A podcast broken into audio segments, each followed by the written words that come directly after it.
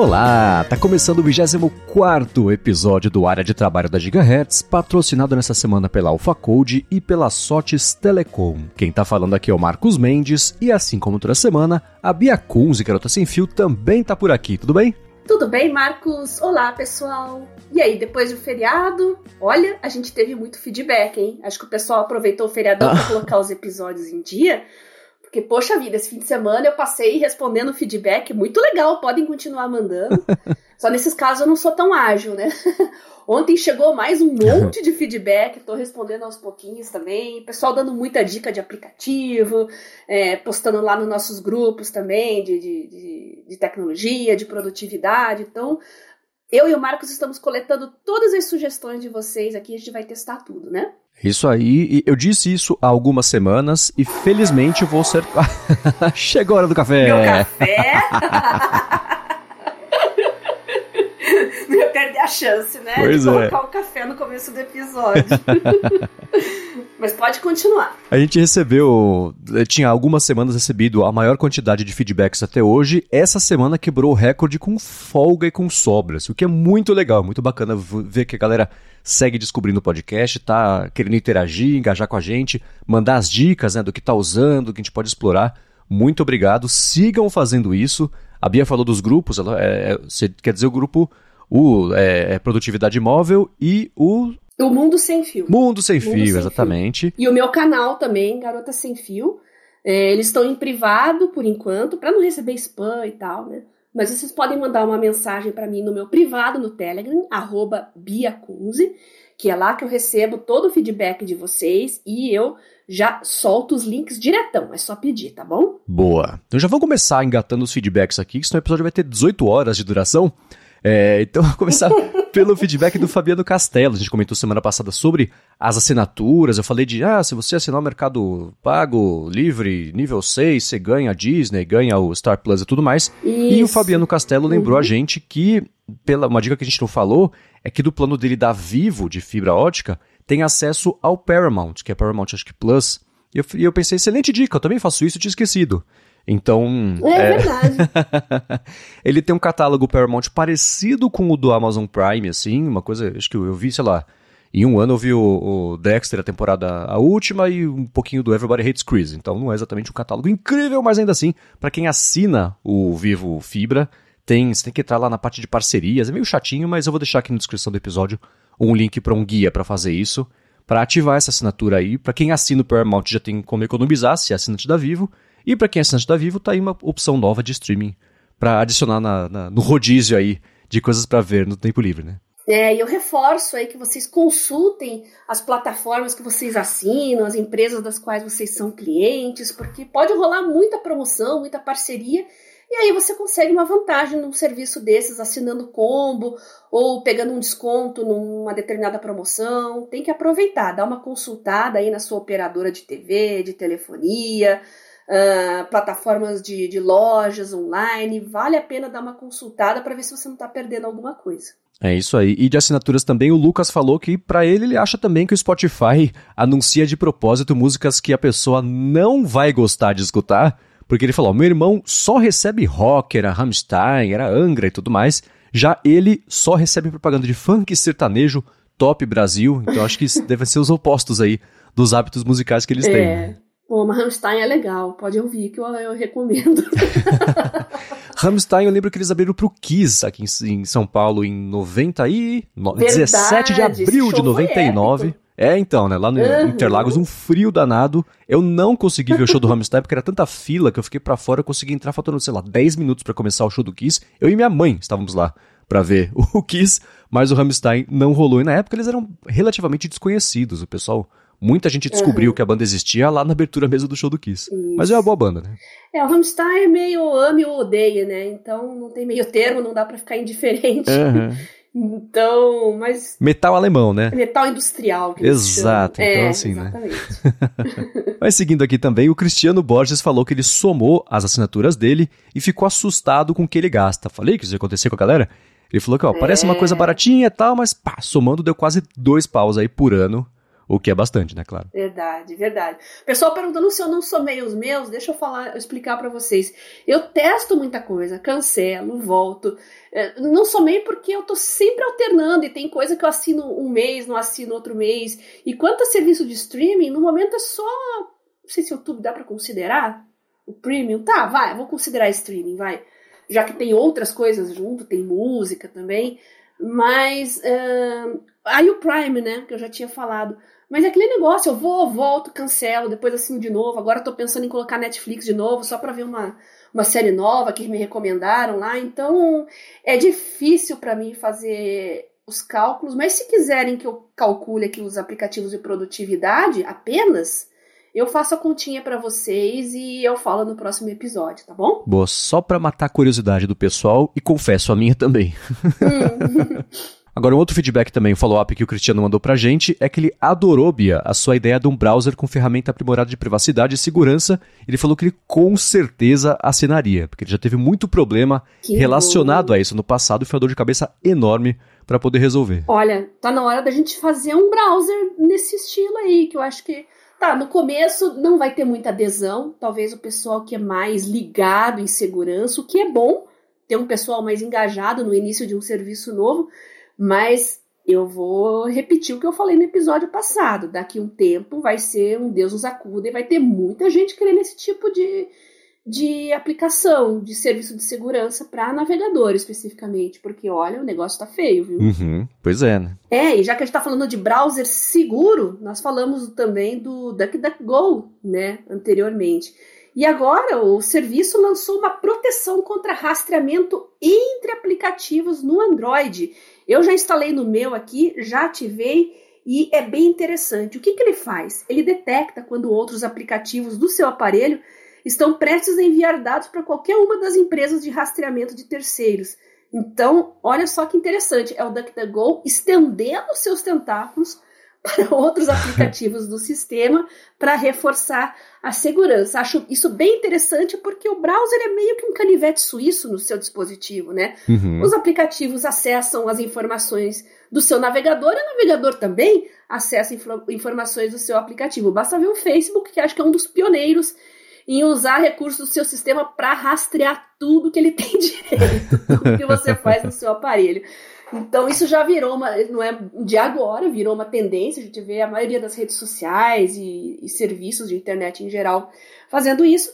O DuckDuckGo percebeu esse nicho e colocou essa opção. É só você atualizar o seu navegador e procurar nas configurações lá e ativar essa configuração específica, não precisa instalar nada mais. Bem bacana essa iniciativa.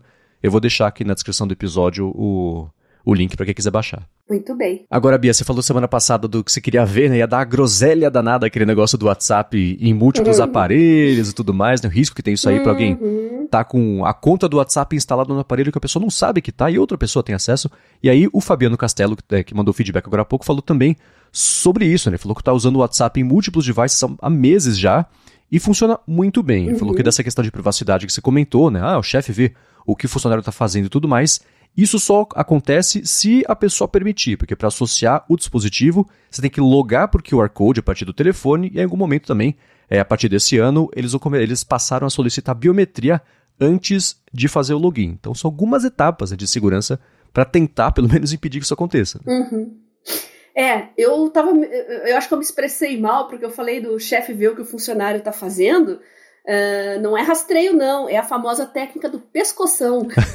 o chefe passa ali na sua baia, dá uma pescoçada para ver o que, que você está fazendo, as janelas que estão abertas, esse tipo de coisa, entendeu?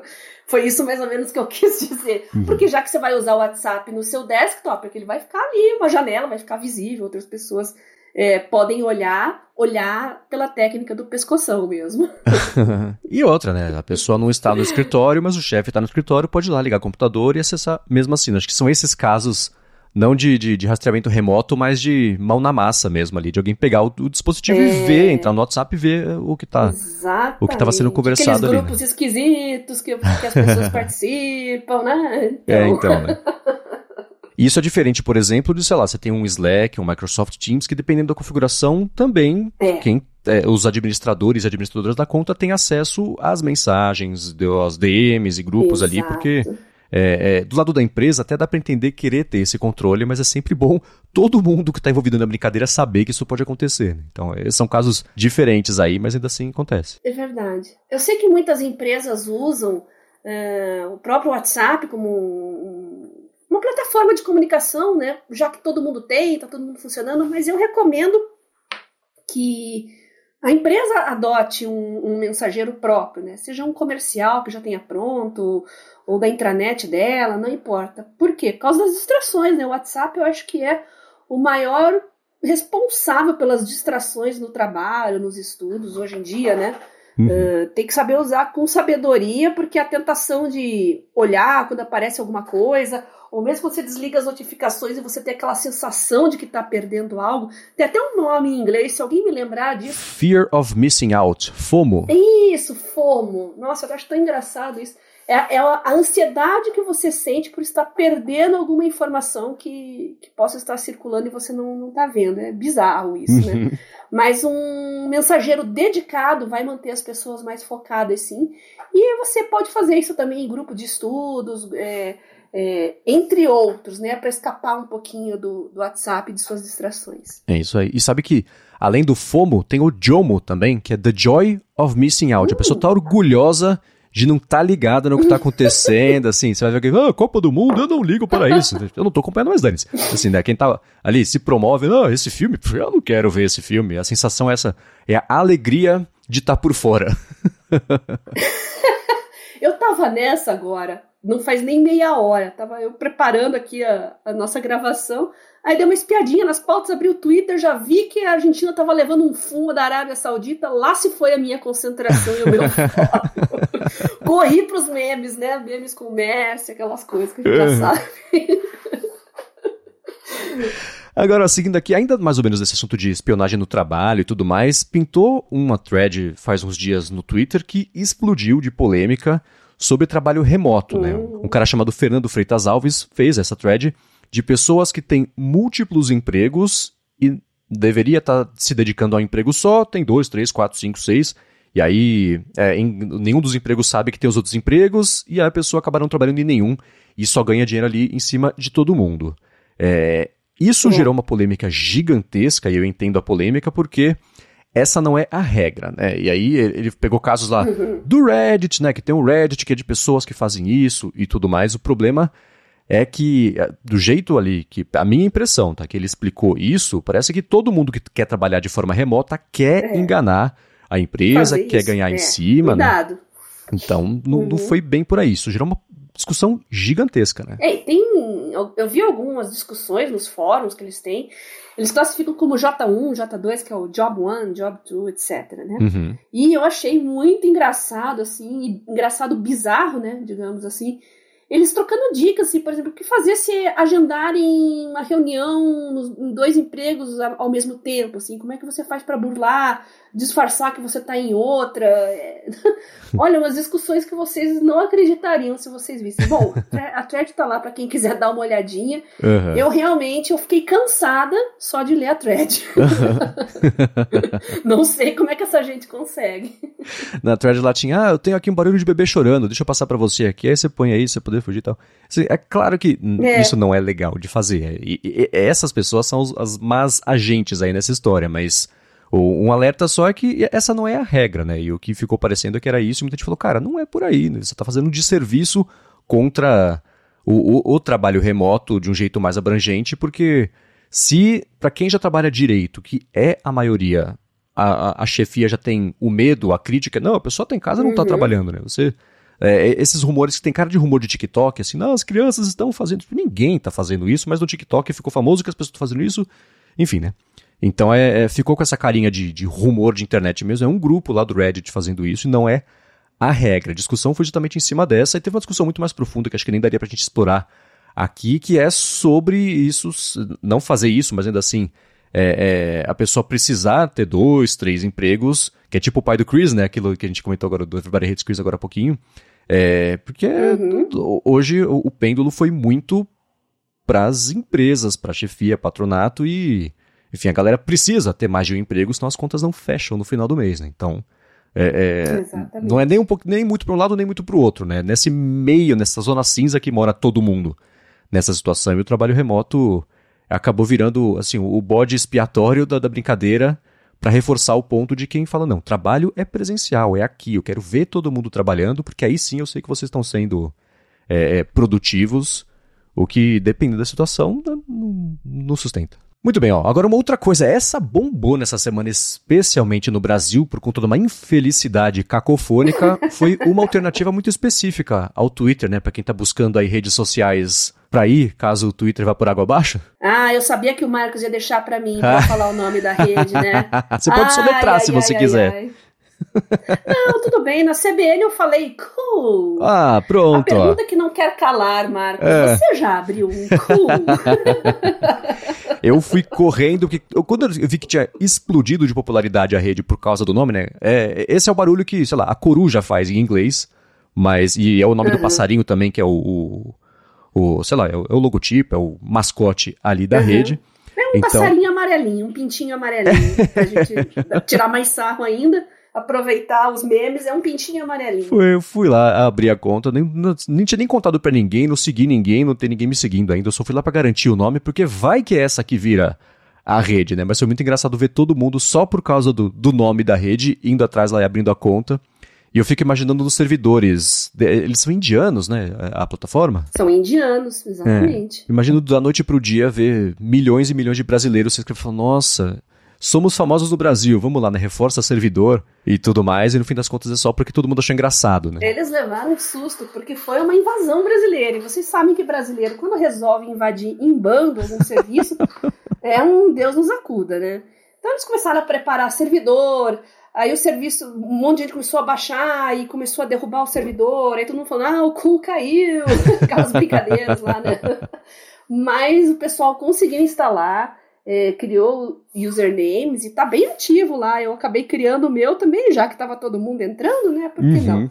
Criei lá a continha, não, não tô postando muito, assim, tô entrando esporadicamente só para ver se tá vingando. Uhum. E é engraçado que o que eu vi até agora, basicamente, é uma rede social para falar do nome da própria rede social. Só tem trocadilhos na minha timeline até agora. E, e, esse que é o, esse é o grande lance, sabe? É o pote de ouro, mas é também o fundo do poço. Porque se tá bombando, para eles é ótimo, eles estão conseguindo uma base grande de usuários aqui no Brasil. Mas o perigo é as pessoas ficarem só nisso, a piada cansar e uhum. rolar um ghosting, né? Um abandono da rede social aos poucos. É. Então, é. eu tô bem curiosa para ver se essa empolgação que está acontecendo nesse início vai se manter Uh, porque outra coisa que eu vi é que quem criou conta lá não saiu do Twitter, embora esteja todo mundo tacando pedra no Elon Musk, falando. Eu não vi ninguém deletando a conta por enquanto. uhum. Acho que tá todo mundo com essa mesma sensação. Vamos ver no que dá, vamos ver o que, que tá rolando lá. Eu vou abrir o meu aqui para ver agora o que, que tá rolando. Eu ainda realmente não, não fui muito nessa rede, né? Mas eu criei a conta, postei lá no Twitter, falei, ó, oh, tô lá também, quem quiser ah, nossa, tem 247 me seguindo. Olha né? lá, tá vendo? Ó, o pessoal tá bem animado mesmo. O pessoal tá animado mesmo. Estão entrando, estão seguindo. É, eu prometo que eu vou seguir o pessoal que eu pedi pra, pra postar pra mim lá no Twitter, quem tava seguindo, né? Então, interessante. E me lembra muito o Twitter dos primórdios. Uhum. Me perguntaram isso também, né? O que, que eu tô achando até agora. Lembra muito o Twitter dos primórdios, né? Aquela timeline clean, Uh, só não tem lá o que, que você está fazendo, que essa era a pergunta do Twitter nos primórdios, né? Uhum. Até 2009, mais ou menos, né? Mas, como eu falei, o meu receio é que as piadas de quinta série se esgotem, o pessoal canse e comece a abandonar a rede aos poucos. Então, os indianos vão ter que rebolar para segurar o interesse dos brasileiros, viu? É, isso me lembrou, sabe o que? Teve um aplicativo que ele era uma espécie de mistura de Evernote com Dropbox. Era mais Evernote há muito tempo, e uhum. o nome do app era Regal. E aí, quando você lia em português, era Rego. E aí, os Puxa textos todos assim, ah, tem coisas importantes, guarde no rego. Tem as fotos que não quer perder, guarde no rego. E aí também foi assim, da noite pro dia explodiu, o Brasil invadiu a rede social, não era uma rede social, a plataforma, era todo mundo criou a conta no Regal, e aí deu, sei lá, dois meses, ninguém tava mais por lá, né, e tudo mais. Eu lembro de matéria sobre isso, até ajudei eles a, a, a os textos deixar menos é, incriminatórios ali, dependendo do que eles queriam fazer para tirar um pouco a, a associação, né, mas ainda assim manter a base de usuários para os textos em português, mas enfim, não, não deu. Né? Agora, sobre o, o Q, uma coisa que eu achei muito bacana que você compartilhou lá no Twitter foi que eles tinham já uma certa preparação para contas de pessoas famosas e, e, garantir que era você mesma que estava fazendo a sua conta de garota sem fio, né? Com a proteção do nome. É verdade. E surgiram tantas uh, redes sociais alternativas nos, nos, últimos tempos, né? Você falou do Mastodon também. Teve a rede do Trump e mais algumas outras. Eu não lembro exatamente em, em, quais que eu criei uma conta, mas eu lembro que eu vi que só tinha maluco. eu falei, ah, eu tá, criei a conta e deixei lá e realmente não segurou o meu interesse. E independente de maluco ou não, é, o, o, desafio para uma rede social realmente é se, ser uma plataforma interessante para troca de ideias. Quando pessoas com ideias muito parecidas entram numa rede, a tendência é que ela fique mais chata mesmo com, uhum. com em, em, pouquíssimo tempo e as pessoas abandonem. Então não adianta você falar, ah, não quero conversar com gente assim, não quero conversar com gente assado. Bom, gente, o mundo é assim, a gente convive com pessoas com pensamentos diferentes. Tem maluco, tem maluco. Tem doido, tem doido. É, tem gente equivocada, tem gente equivocada, mas o mundo é assim. Agora, quanto à, área criminal, bom, aí é a justiça que cuida. Mas a gente tem que aprender, assim, a conviver como diferente. Eu não tenho problema nenhum em conviver é, com ideias diferentes das minhas, conversar, desde que se mantenha um nível civilizado, né? Uhum. Evidentemente. Mas eu acho que botar toda essa discussão de rede social para o lado ideológico é condenar a própria rede social a um ostracismo precoce. Então, vamos ver se isso acontece com o Mastodon também, além do, do Clue, né, que a gente está falando aqui, uhum. entre outras redes se elas vão realmente se manter. E vamos ver o que, que o Elon Musk vai fazer com o Twitter, né? Tá rolando todo um suspense aí, o que, que ele vai mexer. Ele suspendeu por enquanto lá os blue checks, uhum. né? Tá analisando um monte de coisa. Mas ontem ele postou ainda é, que bateu um recorde, né? De, de novos usuários no Twitter. E lá ele postou os números, tá todo orgulhoso. É legal isso. Oi, Elon, se você estiver me ouvindo aí. É, aproveita que você tá com essa bola toda e tal. Dá uma limpeza no Twitter. Varre esses bots para o fundo do poço.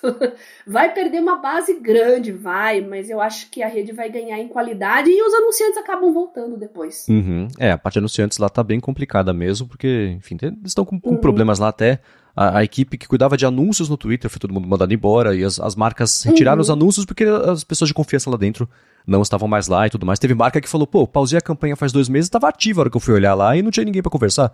Então tá meio confuso. É. Uh, uh, tá bem confuso e. Bom, vamos ver é. o que, que, vai acontecer. É, né? Isso de você, da, da, plataforma, girar em torno das ideologias, a gente viu dois exemplos disso. Nessa rede do Trump mesmo, que ele abriu aquela Truth Social, que era ah, aqui vocês terão liberdade de expressão e tudo mais. E aquela Parler também, que foi a mesma coisa, que foi onde os Parler, banidos do Twitter se juntaram na Parler, que foram os que organizaram lá aquela confusão uhum. toda. Não todos, óbvio, mas muito deles. No, no Capitólio americano e que recentemente o uhum. Kanye West falou que ele quer comprar porque ele ficou também bravo lá com o Twitter, porque ele xingou os judeus, o Twitter falou, não, assim não pode. Ele falou, pode sim, agora eu vou comprar minha rede, vou fazer o que eu quiser. Comprou lá o Parler também, então tá na mesma situação lá. Né? Mas uma que eu tenho visto que tá começando a, a pegar um pouco de tração, que ela é do ex-CEO do Waze, ela se chama Post.news, é o cara é o Noam Bardin. Uhum. É, a proposta é, assim, todo mundo vai querer fazer isso, né? O Twitter, antes de virar esse Twitter que a gente conhece hoje. Então, é porque você lembra, eles falam assim, lembra que a rede social era divertida, te trazia ideias novas, né? Com pessoas bacanas que te faziam ficar mais inteligente, não esvaziavam o seu cérebro, né? Lembra quando você não perdia tempo, ficando bravo, entrando aqui, só ficando triste e tudo mais?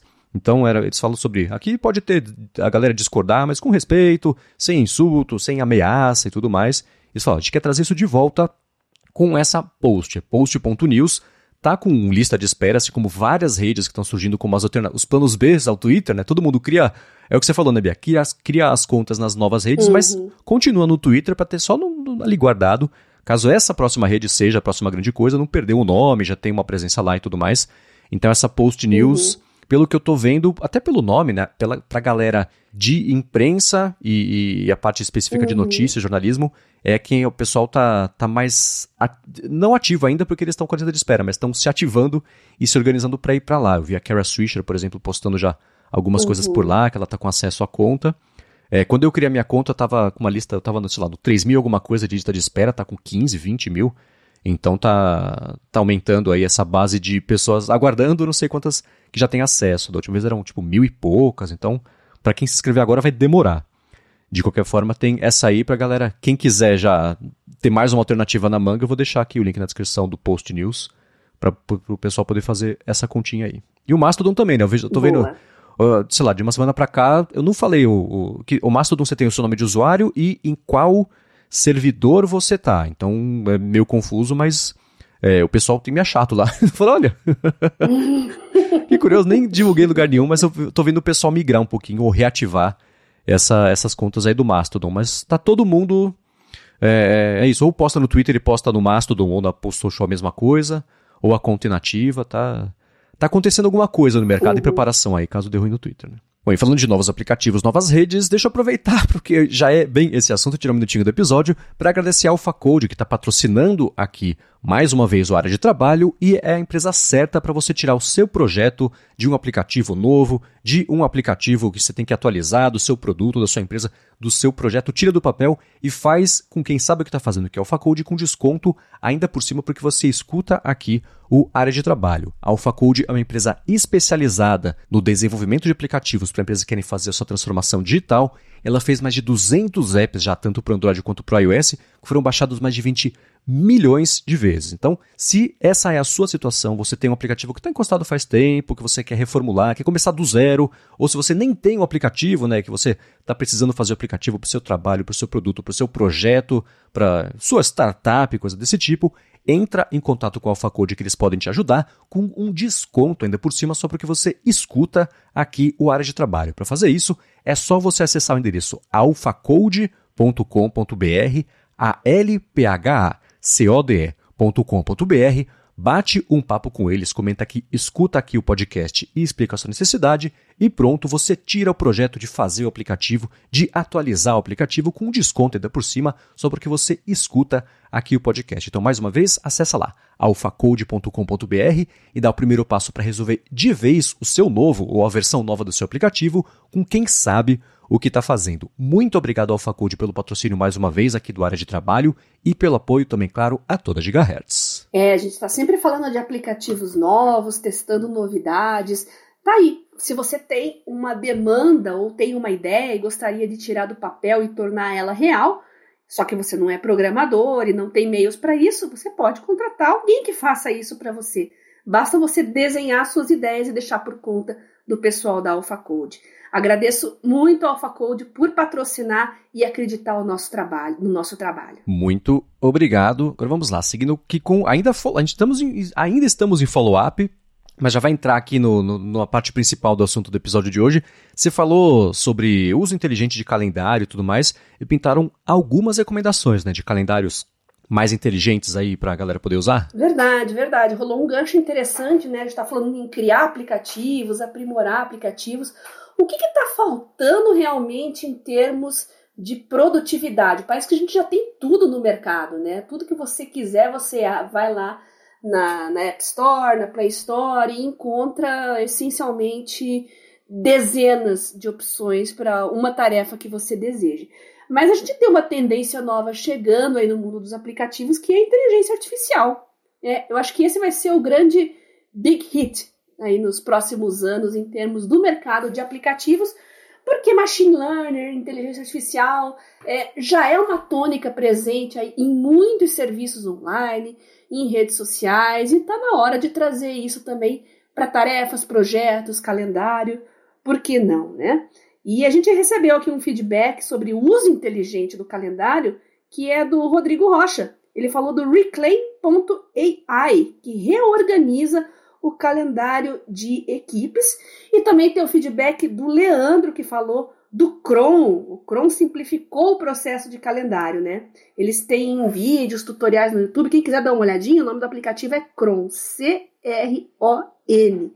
E ele diz que não substitui, não reinventa o uso do calendário, mas parece ter potencial, principalmente porque foi vendido para o Notion. O Notion está apostando muito em inteligência artificial, né, Marcos? Uhum, pois é. A gente vai falar do, de, do, dessa iniciativa específica de IA que eles lançaram, anunciaram na semana passada, no dia seguinte à nossa gravação aqui, né? Lady Murphy, total, mas anunciaram isso aí, deu para marinar essa ideia na nossa cabeça para a gente poder falar sobre isso. Mas esse Reclaim.ai eu já tinha visto, acho que eles tinham talvez anunciado em algum podcast que eu escuto, que é para deixar a inteligência organizar e reorganizar o seu calendário ou das, suas, das equipes também que estão envolvidas ali.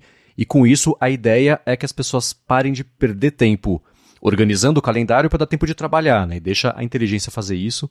O que é um conceito interessante, acho que é, é promissor, mas tem que ser feito com cuidado, porque senão você, deixa, você acaba perdendo talvez compromissos se o, a entrega dessa informação não for muito bem feita. E esse Chrome, esse eu não conhecia, acho bacana o, o, fato do Notion ter comprado. Aliás, tem muita movimentação de compras né, ultimamente aqui nesse, nesse mercado. De falar sobre isso também, né?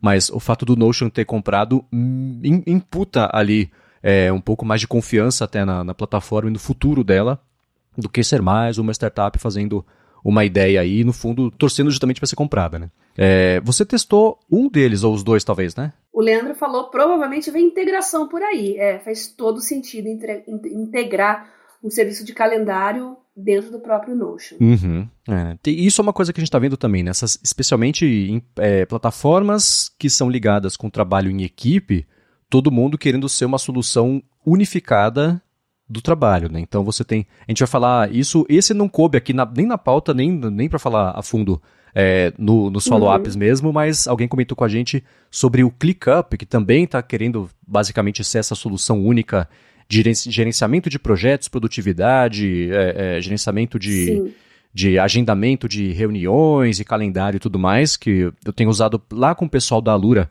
para fazer o Bolha Dev e tem funcionado, um spoilerzinho so, sobre isso aqui.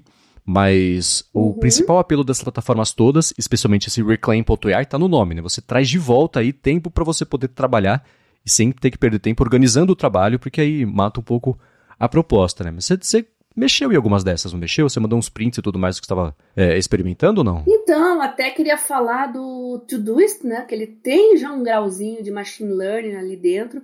E eu gosto muito da função de, de reagendar tarefas, né? Às vezes tem aquela tarefa que você não pôde fazer, uh, não deu tempo, e você precisa reprogramar, e você vai abrir o calendáriozinho ali para ver para quando. É, ele aprende, né? Quando é aquela categoria de tarefa que você não cumpre, para quando você tende a adiar ela e ele já sugere. Então, isso é muito bacana, funciona super bem.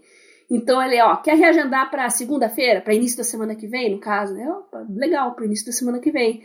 Então, como eu, eu monto sempre a minha lista de tarefas e faço o meu planejamento no domingo, ele sempre sugere as coisas que eu mando um delay para segunda-feira, que é a semana seguinte, quando eu replanejo as minhas atividades. Né? Tem a função do karma também para saber é, o seu nível de produtividade. Eu acho bem interessante, né? Até mandei um print da minha tela para vocês aí, porque perguntaram, né? Tem o grão-mestre, tem o iluminado. Eu ainda não sou iluminada, não. eu acho que eu decresci um pouco, porque durante a pandemia, até expliquei isso para vocês, eu dei uma freada no uso de ferramentas digitais e fiquei um pouco no papel, porque eu realmente estava maltratando uh, os meus olhos. Então eu comecei a usar um pouco mais de papel, freiei o digital, dei uma, uma uh, diminuída aí no uso de telas e tentei usar com um pouco mais de sabedoria, né? Para não sacrificar tanto a minha visão. Uhum. Então, o tudo isso ficou um pouquinho de lado. Ele ficou basicamente para as tarefas recorrentes que eu já tinha. E as minhas tarefas de estudo, de, de, de trabalho também mantive lá. Mas as de estudo, eu acho que eu até comentei isso aqui, coloquei num um plannerzinho separado, de papel mesmo, para evitar ficar abrindo um dispositivo e ficar olhando toda hora. É, de iluminado do tudo isso, só conheço o Sérgio Miranda, que eu lembro que ele comemorou efusivamente quando ele Beijo chegou nesse nível. Sérgio, um abração pra pra ele, saudade dele. E, é, né, o, eu tenho, como eu comentei aqui alguns episódios, eu tenho utilizado o aplicativo nativo mesmo do iOS de lembretes e eu sinto falta dessa funcionalidade de ter um pouco mais de flexibilidade no reagendamento de uma tarefa ou do lembrete. Uhum. Então, sei lá, das, uh, ah, uma conta vence dia 15, dia 15 é sábado. Aí uhum. tem adiar por uma hora, é, adiar para amanhã, ou uma outra opção que não ajuda muito. Eu queria poder, putz, ah, adia até segunda-feira, assim, me deixa escolher para quando você tem que aparecer de novo. Não tem essa opção fácil. Dá pra entrar no aplicativo Pô, e fazer. De aprender, né? É, então. Eu acho que o aplicativo deveria aprender. Quando você. Exato. É isso que eu falei do tudo isso. Quando você começa a adiar tarefas, ele começa a prestar atenção nas tendências de, de adiamento, né? Ah, essa uhum. categoria ele sempre coloca para início da semana seguinte, já essa categoria coloca no para o final da semana. Então Sim. é interessante que o serviço aprenda é, de acordo com os seus hábitos para fazer melhores sugestões. É, né? E volta aquela discussão de que o aplicativo nativo geralmente ele serve para você ser útil para a maior parte de usuários, uma base grande, né? Se for uma coisa que precisa ir além de uma funcionalidade mais básica, aí é hora de você ir atrás de um aplicativo específico que só faz isso da vida, ao invés de fazer isso mais um uhum. monte de uhum. outras coisas, né? Então, é que o, o Todoist é isso de assim, ah, putz, toda terceira segunda-feira do mês você me mostra esse alerta, que é diferente de a cada 21 dias, porque você é, é, pode cair no fim de semana e coisa assim. Então, esse tipo de inteligência uhum. para dia útil, dia de descanso, isso é muito poderoso mesmo do, do Todoist e faz falta é, nesse no jeito nativo que eu tenho tentado fazer. Aqui é, é para lembretes do iOS. É, e a gente vai mudando os hábitos, né, Marcos? Eu Sim. acho que a gente vai mudando o nosso estilo de uso. Então, a partir do momento que os usuários começam a pressionar as plataformas a se adaptar aos novos estilos, com certeza tem aí uma solicitação em massa e as empresas acabam adaptando uh, a essa demanda. Eu acho que isso vai acontecer também uhum. com relação a lembretes, entre outras coisas. Já mudou com relação à internet banking, né? Já tinha comentado isso aqui. Antes eu organizava as minhas tarefas, tudo de pagar conta numa única categoria e, e juntava para fazer tudo num dia próximo, né? Por quê? Porque você tinha que sentar no, no seu computador, colocar o token, era uma novela para você abrir o site, autenticar. Hoje não, você pega o celular ali com o código de barras, você já paga a conta, isso se você já não tiver ela no, no digital. Então, um processo que levava muitos minutos, às vezes uma hora, duas horas que você tinha que separar para cuidar das finanças, você faz em pouquíssimos minutos. Então, isso tudo vai mudando. Isso vai mudando conforme. É, eu acho que a escala né? Vai mudando conforme escala. Uhum, é isso aí. Agora, quem também virou notícia, a gente falou da aquisição da Chrome pela Notion, foi o Evernote, né? Seu querido Evernote. E aí? Pois Você tá é. tá tranquila? Não. Eu não conhecia a empresa, né? Fui lá dar uma olhadinha, né? Se chama Bending Spoons. E Estão falando em migrar, fazer backup das notas. Backup das notas eu sempre fiz, independente de querer migrar ou não. Mas eu vou esperar um pouquinho mais, vou acompanhar as movimentações aí. É, não tenho medo de perder minhas informações, nem nada por enquanto. E vamos ver, é muito cedo para dizer se vale a pena migrar ou não. Até agora tudo vai ser mantido, pelo que a empresa falou e se posicionou, não vai ter mudanças no primeiro instante, então não tem por que a gente se movimentar agora, uhum. pelo menos agora. E o Matheus Rodrigues sugeriu o Nimbus Note como um possível substituto. Já tô testando, tá, Matheus? Vou falar dele em breve nos próximos episódios. É, é, aquisições são sempre complicadas. Eu não uso Evernote há muito tempo, eu usei durante um bom tempo, mas faz tempo que eu migrei para fora dele. E o Evernote, a minha impressão é que ele estava parado no tempo há muito tempo, o que não quer dizer que é uma coisa ruim Sim. se a estrutura continua crescendo, né? Você vê que eles estão trabalhando, o aplicativo continua funcionando e tudo mais. Só que eles tentaram por algum tempo.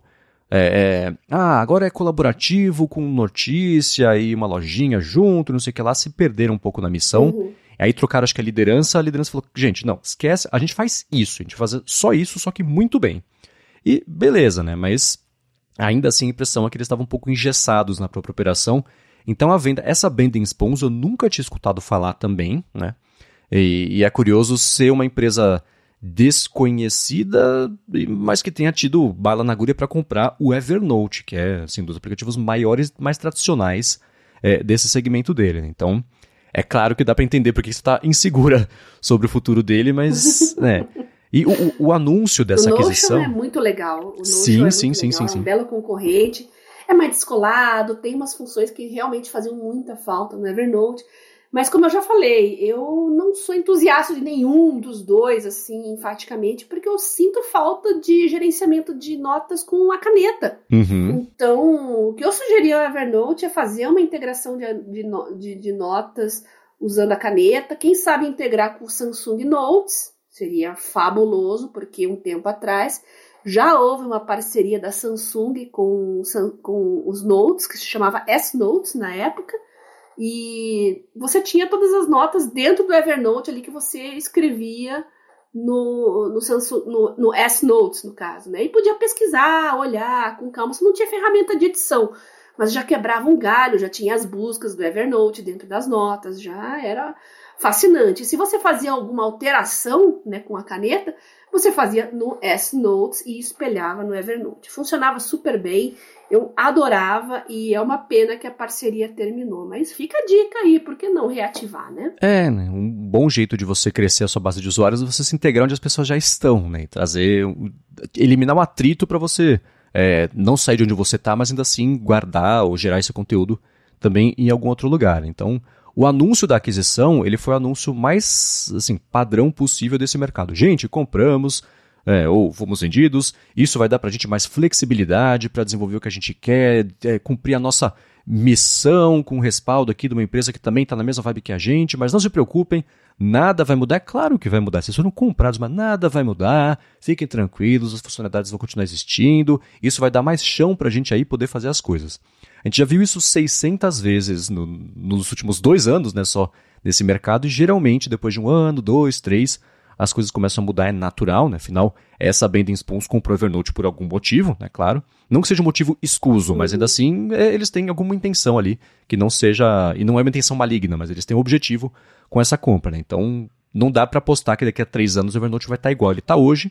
O que não quer dizer que seja uma coisa ruim, né? Pode ser bacana, pode ser uma evolução que seja forçada ainda assim, que eles estavam precisando para voltar a ter um pouco mais de, de sangue nos olhos ali e concorrer é, no ano 2022, 2023, com as plataformas que seguiram evoluindo. O Evernote foi ficando meio para trás, né? Apesar de ser uma ferramenta ainda muito poderosa, é. o Evernote sumiu do mercado, né? Você não escutava mais as pessoas uhum. descobrindo, empolgadas ou com funções muito bacanas do Evernote. Então eles mantiveram ao longo dos últimos uhum. 10 anos aí uma base bem fiel e bem apaixonada de usuários, mas acabaram se limitando um pouco a isso e isso deixou eles numa posição meio desvantajosa, porque para disputa por talentos, né, a galera para trabalhar lá e continuar evoluindo a plataforma. Então, eu como um não usuário, então é fácil eu falar o que eu acho, né? Eu tô cautelosamente otimista sobre essa compra, apesar da bandeira vermelha grande ser assim, quem é bending uhum. spoons, né? Então tem isso. É, espero que eles estejam bem intencionados como eu estaria. Se eu pudesse, eu comprar o Evernote, colocaria todas as ferramentas que eu sempre sonhei lá. Dava uma geral, deixava ele mais produtivo e mais inteligente.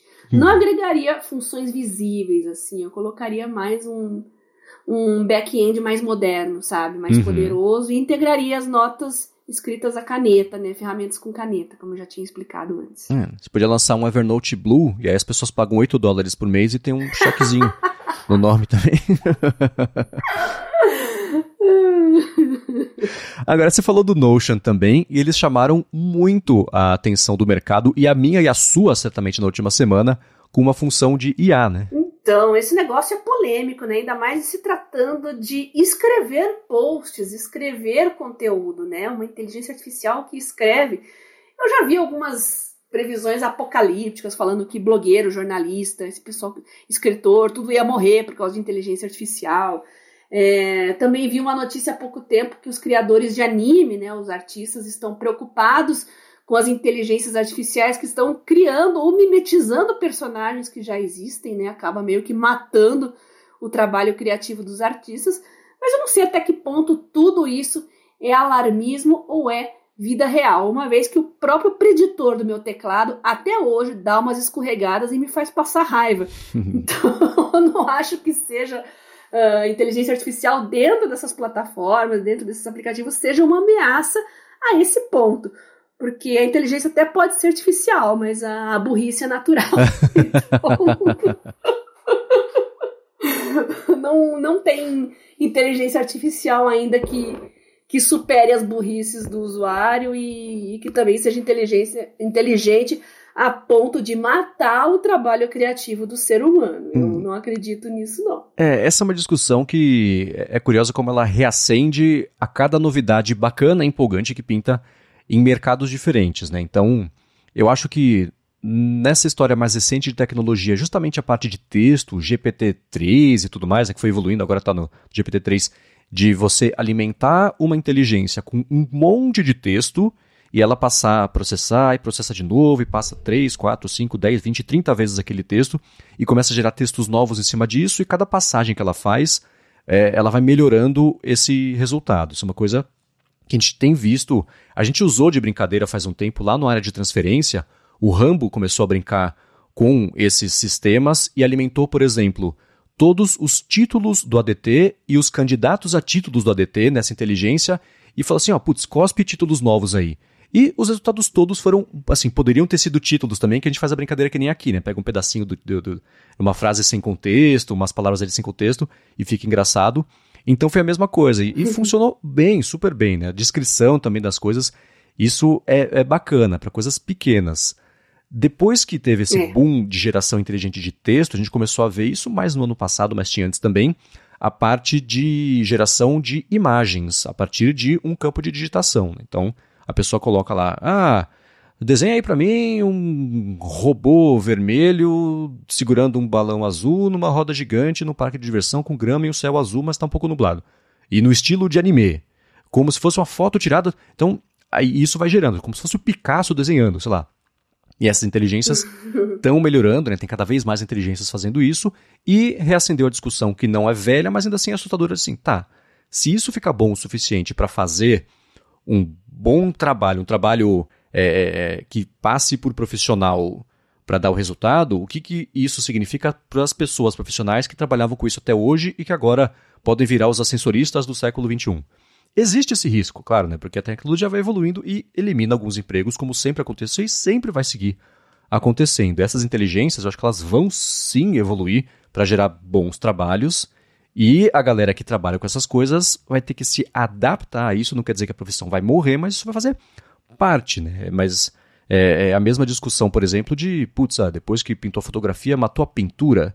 De certa forma, sim, mas artistas continuam existindo até hoje fazendo outras coisas que a fotografia não faz. Né? Então, é, uhum. tem um pouco dessa discussão. No caso da Notion, é, foi a primeira vez, eu acho, que eu vi a aplicação dessa inteligência artificial que escreve com um apelo um pouco mais de massa e uma ferramenta montada em cima disso. Então, eles mostram no vídeo que anuncia essa funcionalidade, que é o Notion AI. Eles mostram assim, começa.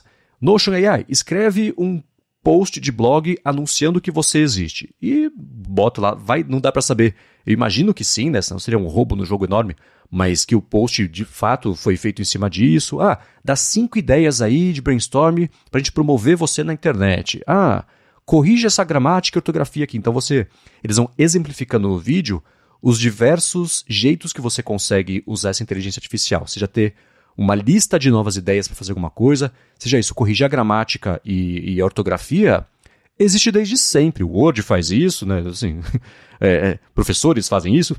Então é uma coisa que existe. Agora, a, a, essa mesma tecnologia que gera um texto do zero vai também ficar de olho nisso. Uhum. Tradução, que é uma coisa que o Google faz há um tempão já, que eles explicam toda a Google I.O. Ah, a gente agora está usando modelos de redes neurais complementares para fazer a tradução do texto, porque antes a gente traduzia de idioma para um idioma neutro, que podia ser o inglês ou não, para depois traduzir para o japonês, agora é uma tradução direta e tudo mais.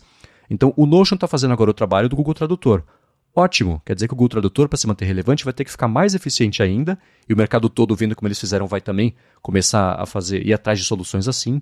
Todo mundo cresce numa situação dessa, o que é super bacana, né? Então, é, o lance desse, da Notion AI está usando isso numa, num aplicativo de, de, de, que seja de produção, geração, armazenamento de texto e ter dado o que eu acho que é o principal, um, um, um pacote nessa ferramenta para ficar fácil de usar, é bom para todo mundo. Né? Então eles têm lá a ah, barra write, alguma coisa assim. Aparece uma lista de funcionalidades que dá para fazer com isso. Né? Barra. É, é, ah, escreve um tweet engraçado. A ferramenta entende que é um tweet, tem que ser uma coisa curta E aí gera já na linguagem mais ou menos que a gente usa no Twitter, que é diferente do que se fosse no Facebook, no Instagram, para mandar e-mail para alguém. Então, é, é, eu gostei bastante, achei bem promissor isso, porque é a primeira vez que eu vejo um exemplo mais prático de que todo mundo, independente do, do conhecimento técnico que tem, vai poder usar e tirar proveito disso e gerar textos mais bacanas. Vai tirar trabalho de redatores e redatoras? Não, mas vai fazer o mercado inteiro ficar mais, mais com, com resultados mais bacanas, né? com, com mais consistente em qualidade de geração. Aí sim, eu acho que todo mundo sai ganhando. Talvez até valorize mais o trabalho do humano, né? À medida que se coloque lado a lado um e outro competindo, né? Eu acho que daí o, tra o trabalho do capital humano acaba se destacando mais. Mas tenho duas colocações para fazer a respeito disso, né? Primeiro são as máquinas como ameaça. Eu acho isso um pouco de exagero, né? Quando eu vejo vídeos e posts e pessoas falando sobre isso, sempre tem um ar apocalíptico e parece mais bait, né? Uh, não, não enxergo as coisas dessa forma, assim, meio Blade Runner, Exterminador do Futuro, sei lá. É, o problema é que tem aplicações que realmente são úteis. Eu vejo a inteligência artificial na área médica para diagnóstico, né? Um médico, uhum. um, um, farmacêutico, um biomédico que está ali analisando lâminas, né? Para fazer diagnóstico de patologia, de câncer, por exemplo. Ele está ali olhando trocentas lâminas por dia. Ele pode estar sujeito a erros, cansaço entre outras coisas. Então, isso a inteligência artificial está fazendo muito bem, analisando padrões para analisar a nível tecidual uh, o diagnóstico de câncer, de, um, de uma alteração ali neoplásica. Isso eu acho muito legal. Agora, no trabalho artístico, criativo, e aí eu fico com os dois, os dois pés atrás. Né? Uh, como eu falei, o meu termômetro é o teclado do celular, porque é uma coisa que está aí faz bastante tempo e as pessoas usam o tempo todo. Enquanto o meu teclado estiver fazendo eu passar vergonha, eu não vejo isso como ameaça, não. E o segundo lance é idiomas. A gente sabe que a língua inglesa ganha uma atenção muito maior em cima das demais e o português sempre fica na rabeirinha. Eu vou fazer uma requisição para uma inteligência artificial. Ah, me conte uma piada engraçada. Mas eu quero uma piada estilo Whindersson Nunes. Ou uma piada estilo tiozão do pavê. Poxa, isso é uma coisa muito típica do idioma em português, né? Pensa uhum. na inteligência artificial. O que, que é o tio do pavê? o que, que é um tio? Uncle? Pavê? O que, que é pavê? Tem muitas camadas de aprendizado nisso aí. Como a língua portuguesa não ganha uma, uma atenção tão grande, eu acho que não vai ficar uma experiência tão rica quanto a gente poderia esperar. Uhum. Mas vamos ver, o tempo é senhor da razão, né? Quem sou eu para dizer que vai ou não vai acontecer? é, cada mercado acho que vai ser afetado de um jeito e é, sempre tem um jeito pessimista de interpretar como é que vai ser o futuro, né? Muito fácil a gente ver como é que vai dar errado mas não, eu acho que nem sempre é assim, não quer dizer que vai ser assim. Para ter assim, programação também, a gente está vendo inteligências. A gente pode até falar. Aliás, deixa eu. A gente vai falar um pouquinho mais sobre isso, especialmente a parte de programação e outras, outros mercados que envolvem um conhecimento técnico para gerar o conteúdo, mas antes disso, eu queria tirar um minuto do episódio para agradecer também aqui a Sotes Telecom, que também está patrocinando o episódio de hoje do Área de Trabalho. A Sotes Telecom é uma operadora de voz e dados que oferece soluções de telefonia para empresas e ela tem um serviço de PABX em nuvem, que é a solução perfeita para sua empresa ter mobilidade e flexibilidade também na instalação e uso de ramais e de linhas telefônicas. Então, com o PABX em nuvem da Sotes Telecom, você implementa ramais na sua empresa totalmente pela internet sem precisar de fiação nova, quebradeira e tudo mais. E ela tem também uma série de ferramentas para você poder fazer o gerenciamento, como por exemplo um painel de relatórios online para você acompanhar as métricas das ligações das suas equipes. Além disso, também, com o de nuvem da Sotos Telecom, você tem custo zero na comunicação entre a matriz e as filiais, então além de facilidade para administrar os a mais e ter acesso também às métricas aí das ligações da equipe, você economiza ainda por cima com a comunicação interna. Uma outra coisa bacana também que eles oferecem, isso nas regiões de São Paulo e São Bernardo, é um link dedicado de fibra ótica para empresas. Então, para você que está procurando qualidade de serviço, flexibilidade e baixos investimentos também em serviços de voz, entre em contato com a Sotos Telecom que eles vão te ajudar. Para fazer isso, é só você acessar o site deles que é sotes.com.br, vou soletrar S-O-T-H-I-S.com.br ou procura no Facebook e no Instagram também por arroba Telecom. Aí você entra em contato com eles, comenta também a sua necessidade e diz que escuta aqui hora de trabalho e pronto, você dá o primeiro passo para resolver de vez a comunicação interna da sua empresa com quem sabe o que está fazendo. Então, mais uma vez, sotes.com.br ou arroba Telecom. Muito obrigado a Sotes pelo patrocínio mais uma vez aqui do Área de Trabalho e pelo apoio também, claro, a toda a Gigahertz. É, produtividade também passa por comunicação. E a Sotes Telecom está ajudando os nossos ouvintes aqui a ficarem mais produtivos, fazer a sua empresa funcionar melhor e o que é mais importante, com menos distrações. Obrigada, Sotes, por patrocinar o Área de Trabalho e confiar aqui no, no nosso podcast. Muito obrigado. Agora, eu falei de, de programação, né? No ano passado, eu acho, é, talvez tenha sido nesse ano, mas eu acho que foi no ano passado.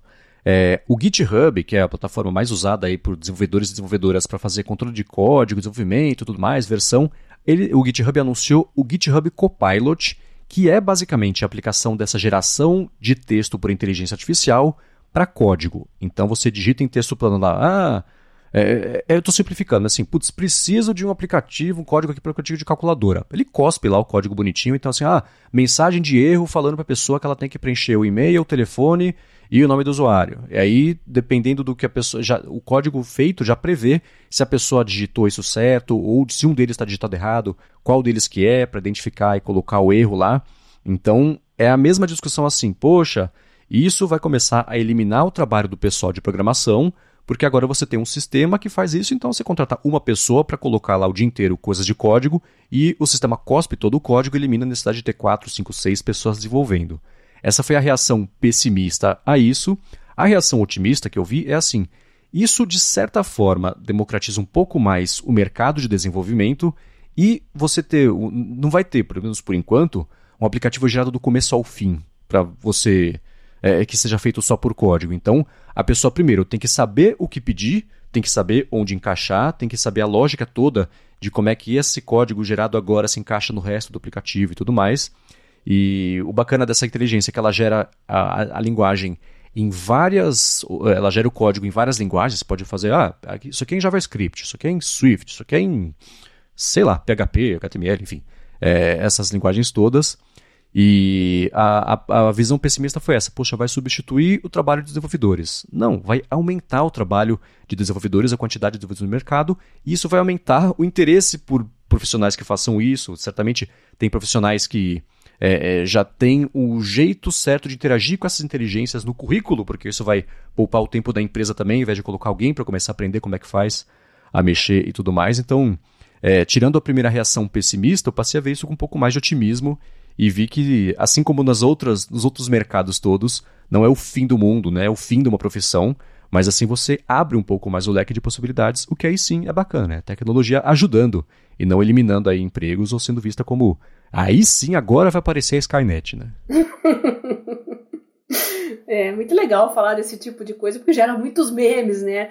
Então é mais apocalíptico e mais. A gente fica muito no campo da especulação mas eu sinto que se fala pouco do, do lado prático da coisa, né? Esse é o exemplo da, da do diagnóstico para câncer, por exemplo, né? O diagnóstico histológico de câncer, eu acho que é um dos melhores exemplos, não só porque é a minha área, mas também porque faz muita diferença, ainda mais aqui no Brasil, em que às vezes não se tem mão, mão de obra suficiente, uhum. os recursos são mais escassos. E quando se trata de câncer, se você faz um diagnóstico mais rápido possível, dependendo do, do grau ali do diagnóstico, no dia seguinte você já começa o tratamento. Em câncer, todo minuto e hora que você ganha faz diferença no resultado final. Então, é uma coisa que eu vejo um resultado prático é, que funciona muito bem. Né? Mas e se tratando aí internet, YouTube, infelizmente o que ganha mais atenção é, é o lado exterminador do futuro.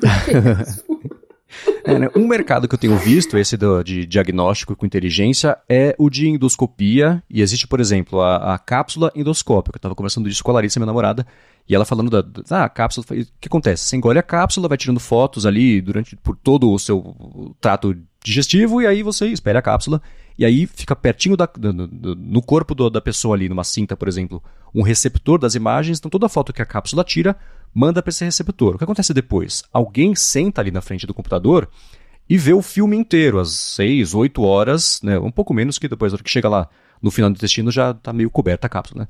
Mas ainda assim, é, é vendo frame a frame para ver se aquela foto tirada tem uma pintinha ali que tá meio estranha, tem uma lesãozinha ali, uma coisa assim. Uhum. E quando ela falou sobre isso, eu fiquei pensando, falei, putz, esse é um mercado que é perfeito para ser é, afetado por inteligência artificial daqui a alguns anos, né? E aí, sei lá, de um ano para uhum. cá, a patente dessa cápsula, que era israelense, venceu ou foi aberta. Aí um monte de empresa chinesa começou a fazer também a própria cápsula com o próprio software para poder fazer análise de imagens. E eu vi um esses dias que já tem, ela me mostrou, de que tem inteligência artificial já no software. Então o que acontece? Você joga lá o, o arquivo com o filminho da, da cápsula no, no, no, programa, o programa sinaliza na timeline, ó, aqui pode ter alguma coisa, aqui pode ter alguma coisa, aqui pode ter alguma coisa, o que não elimina a necessidade de ver o filme do começo ao fim. Mas essa ajuda da, da uhum. visão computacional com a inteligência para apontar alguns lugares já, assim, ó, levanta a mão e fala, putz, aqui pode ser alguma coisa.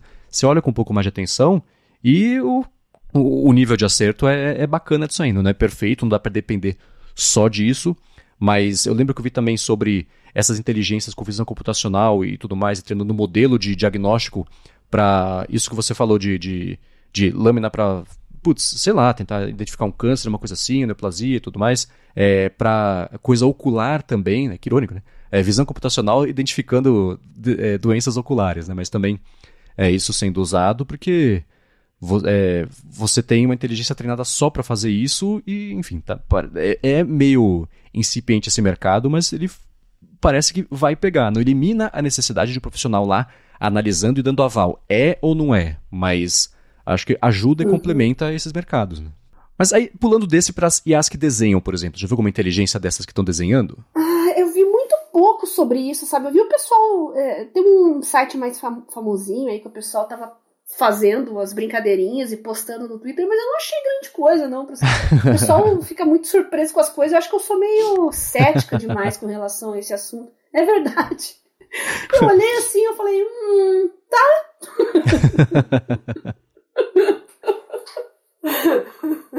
é.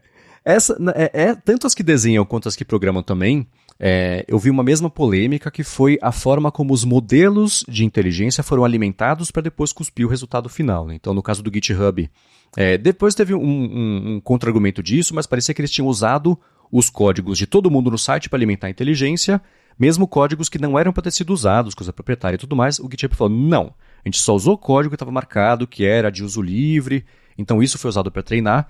Mas no caso das imagens, não. Então, tem muito modelo, o mais famoso é esse da OpenAI, que é o Dali, né? Que acho que você estava tava comentando, Bia, que você viu por aí. Uhum, isso. E ele é, exatamente. Né, usou imagens coletadas da internet inteira para treinar o modelo. Então teve assim, tem imagem às vezes que é gerada pelo Dali, não acontece mais, mas aconteceu, que aparecia a marca d'água do Get Images por cima, assim, né? Porque muitas delas tinham isso, então acho que uma é. imagem significa ter Get Images aplicado em cima, né? Então a inteligência colocava isso por cima e eu acho que também foi na OpenAI que você podia dar uma espiada nos pacotes de imagens que foram usados para treinar o modelo que estava gerando as imagens novas, ou um resultado mesmo, uma coisa assim, que uma pessoa achou a foto de um exame médico que ela tinha feito. Quer dizer que a foto do, do, do lá que estava armazenada dela no, no, servidor do médico, alguma coisa assim, no serviço que ele estava usando, isso acabou caindo no pacote lá de algum jeito, e isso, claro, levanta muitas questões aí éticas e de responsabilidade. É, e muitos artistas, no caso das as que desenham, falaram assim: a minha imagem foi usada em pacotes para treinar uma inteligência que, de certa forma, vai me substituir e eu não fico compensado por isso. O que isso significa? É, teve essa questão de. de e eu, eu entendo perfeitamente que. Né, se você fosse treinar alguém para fazer alguma coisa, seria pago por isso. Né? Agora, no agregado, o seu trabalho ser usado para uma inteligência que de, de certa forma quer te substituir e você, né, você vai ficar sem emprego e não recebeu por ter ajudado a acabar com o seu emprego. É uma questão complicada mesmo. Tem, eu já vi inteligências que estão começando, por exemplo, vai usar do Get Images, vai compensar todo mundo que ajudou a treinar o modelo e a pessoa vai ter controle se ela quer ou não que a imagem dela possa ser usada no modelo. Super bacana. Aí sim é um, é um, jeito mais responsável de fazer isso, né? Uhum. É, você tocou num ponto importante que a gente não pode esquecer que inteligência artificial ela precisa de uma base né, uhum. para tomar as decisões dela. Tudo vai depender da base que é usada. E é por isso que eu acho que para trabalho criativo isso é impossível, porque você teria que ter acesso a trabalho criativo de todo mundo que existe no mundo para ter um mínimo de aprendizado, senão ele vai simplesmente reproduzir trabalhos de outras pessoas e os resultados vão ficar muito parecidos com coisas que já existem. A não ser que a inteligência artificial é, ganhe consciência, aquele negócio da singularidade, mas aí a gente está viajando de novo, né? Uma coisa excessivamente conspiracionista das máquinas ganhar consciência. Eu acho tudo isso uma bobagem. é, nesse caso, eu também acho que estamos um pouco distantes disso aí e da inteligência. É, é engraçado ver quando, ela, quando elas quebram, deu errado, né? O Barba essa semana tava falando que ele deu uma espiadinha no. no tava testando, eu acho, imagino que seja o, o Dali da OpenAI, e aí ele falou assim: ó, Faça aqui um astronauta sentado num campo segurando uma câmera. E aí gerou lá, tá numa cadeira e tudo mais. Ele trocou. Eu quero um astronauta brasileiro fazendo isso. Aí o sistema trocou o astronauta por alguém dos Correios, que lá sentado numa grama segurando ah! uma câmera. É a coisa mais engraçada. Achei que ia colocar o Marcos Pontes. É, então, né? Eu também imaginei que ia ser isso. Não, é alguém dos Correios, não é mais um astronauta, é alguém dos Correios que tá lá sentado e segurando uma câmera. Eu vou colocar, ele fez um thread bem bacana sobre essas IAs que desenham, porque todas elas ainda, no momento atual, elas, o acabamento de coisas detalhadas, tipo mão, você não sabe desenhar mão ainda, é tudo um, um, um blob de carne, assim, meio feio, né? Então, uma mão com luva, ok, mas dedos mesmo, a gente que é humano, a gente sabe muito bem reconhecer um dedo, né? Então, é, uhum. a, a, é, essa ilusão, aí ela começa a acabar, o dedo faltando um pedaço, uma falange e tudo mais. Então, é claro que tem pessoas que têm mãos que não têm a falange, mas no caso da inteligência, ela está desenhando alguém é, com a mão que estaria completa. Então, todas elas, você sabendo uhum. onde olhar, você ainda encontra defeitos. Isso vai melhorar. Por outro lado, muita gente diz assim: isso aqui não vai ser usado para substituir o trabalho de alguém que faça arte, mas pode já você chegar com um briefing um pouco mais direcionado, falar: ó, oh, quero uma coisa nessa direção aqui, vamos nessa? Vamos, e aí tudo bem, né? O risco disso, eu vejo por outro lado, as capas aqui de todos os podcasts da Gigahertz. Eu cheguei para o Ricardo Ventura, ilustrador talentosíssimo, que eu adoro, é, e falei, ó, a gente está pensando para o área de trabalho ser uma capa assim, para a fonte ser uma capa assim, o Lamundo uma capa assim, o ADT que já existe é mais ou menos nesse estilo tal. Então, faz alguma coisa assim? Ele falou, beleza. Ele voltou com as propostas das capas que existem hoje, que são lindas e nada a ver com o que a gente tinha passado. E ficaram muito melhores do que a gente tinha imaginado que poderiam ficar, com a instrução que a gente deu. Né? Então, o risco disso é você chegar com um trabalho já semi-pronto para alguém, um artista, e falar, faz assim, e você já direcionou e você eliminou um monte de etapas criativas aí que chegam num bom resultado. Né? Então, existe esse risco para atividades criativas. A tentativa e erro faz parte do processo natural criativo. Né? Se você eliminar essa parte, você acaba ficando com resultados muito que podem ser até meio pasteurizados, porque é a mesma inteligência gerando para todo mundo. Né? O caminho que ela vai usar pode ser sempre parecido. Né? Então, existe esse risco e não substitui o trabalho de alguém de arte, mas é, de certa forma complementa, mas se usado com parcimônia. Né? é tudo novo, né? Ninguém sabe usar esse negócio ainda direito. Né? Verdade. É novo, é... depende da base, a base ainda é muito homogênea, então os resultados são esquisitos. É, é uma coisa que o tempo vai dizer se vai prosperar ou não. Muito bem, agora para chegar no finalzinho do episódio, vamos trazer a sessão do Área de Trabalho Responde, o AD Trabalho Responde, com a pergunta do Raul Guarini, que mandou pra gente no Twitter, lá no arroba ADTrabalho, sobre podcasts de produtividade. A gente tem dicas e recomendações para dar para ele. Ele falou que está na gringa, então podcasts aí da gringa, parecido aqui com a área de trabalho, mas que tem um estilo diferente também, mas que seja bacana. Quais podcasts? Não precisa ser gringo porque não entende português, né? Mas gringos ou nacionais você tem para recomendar? Ah, eu já acompanhei mais, sabe, esse mundo do, de produtividade e tal. Agora, parecido com a área de trabalho não tem, porque a área de trabalho é a área de trabalho. Isso aí. Mas se vocês quiserem acompanhar pessoas da gringa que falem sobre esse assunto, eu acompanhava muito o Ali Abdal. Hum, tem o Thomas Frank, que é muito bom também. Tem o. Como é que é o nome daquele rapaz, o amigo do Ali Abdal, que também é médico, acho que é Karma Medic. É, são coincidentemente da área médica, mas é porque eles falam de produtividade trabalhando na área da saúde, então tinha um pouco a ver comigo. Só que eles são essencialmente youtubers e isso tem um problema. Porque eles ficaram muito, muito grandes e quando você fica com um podcast ou um, é, um canal do YouTube muito, muito grande, você entra naquela corrida de ratos do YouTube, que é manter a atenção das pessoas, o canal não cresce mais. Então você tem que criar baits cada vez mais malucos para prender a atenção das pessoas. Então eles começaram a falar em, em produtividade enquanto tá dormindo, umas maluquices. Eu falei, não, deu para mim, chega.